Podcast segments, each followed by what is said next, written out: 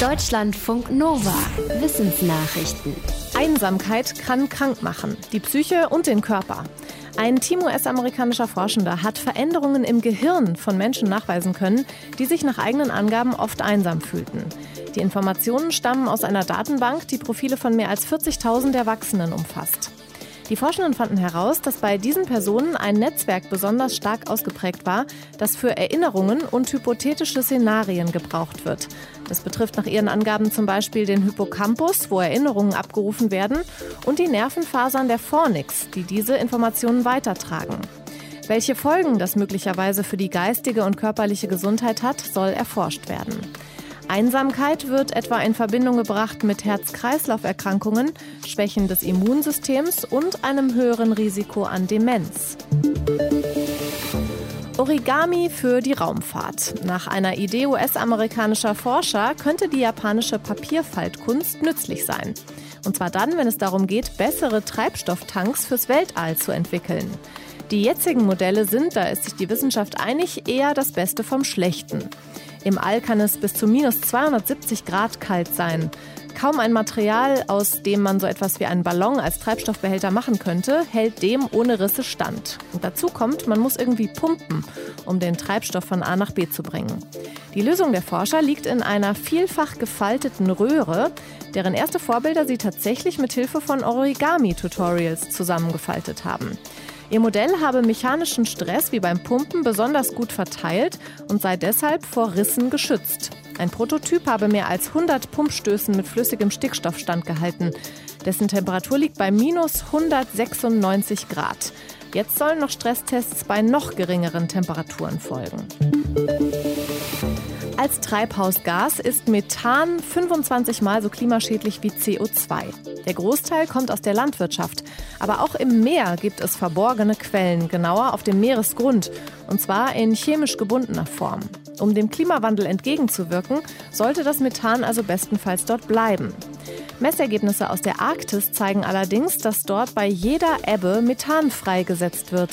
Der Wasserdruck reicht dann nicht mehr aus, um das Gas in seiner chemisch gebundenen Form zu halten. Die Forscher konnten nachweisen, dass dieser Effekt auch dort auftritt, wo sich die Wasserstände von Ebbe und Flut kaum unterscheiden. Die Ergebnisse deuten nach ihren Worten darauf hin, dass die Methanemissionen im Nordpolarmeer und möglicherweise auch in anderen Ozeanen deutlich höher sind als bislang angenommen. Corona-Antigen-Schnelltests sind relativ sicher. Sie müssen allerdings von geschultem Personal durchgeführt werden. Eine Studie der Charité Berlin zeigt jetzt aber, dass ein Selbsttest vielleicht doch ausreicht, ohne den gefürchteten Nasenrachenabstrich mit den langen Wattestäbchen. Die Forschenden der Charité ließen rund 300 Menschen selbst einen Abstrich nehmen im vorderen Nasenraum. Sie sollten 15 Sekunden lang ein Wattestäbchen kräftig an den Nasenwänden entlang reiben. Dann gab es noch den klassischen Nasenrachenabstrich weiter hinten und zur Sicherheit einen PCR-Test dazu. Laut dem genauen PCR-Test wurde bei 39 Männern und Frauen das Coronavirus nachgewiesen. Der professionelle Schnelltest erkannte 31 Infektionen, der selbst durchgeführte Schnelltest 29. Kein großer Unterschied also bei den Schnelltests. Ein Proband hatte nicht fest genug aufgedrückt, ein anderer hatte nur eine geringe Viruslast. Die Studie zeigt, dass Corona-Selbsttests zumindest denkbar wären. Beim Arbeiten zu Hause ist der Stress ein anderer, als wenn wir im Büro oder in der Uni sind. Das belegt jetzt eine Studie vom Fraunhofer Institut in Augsburg. Die Forscherinnen und Forscher haben Daten aus der ersten Homeoffice-Phase von mehr als 1000 Menschen ausgewertet.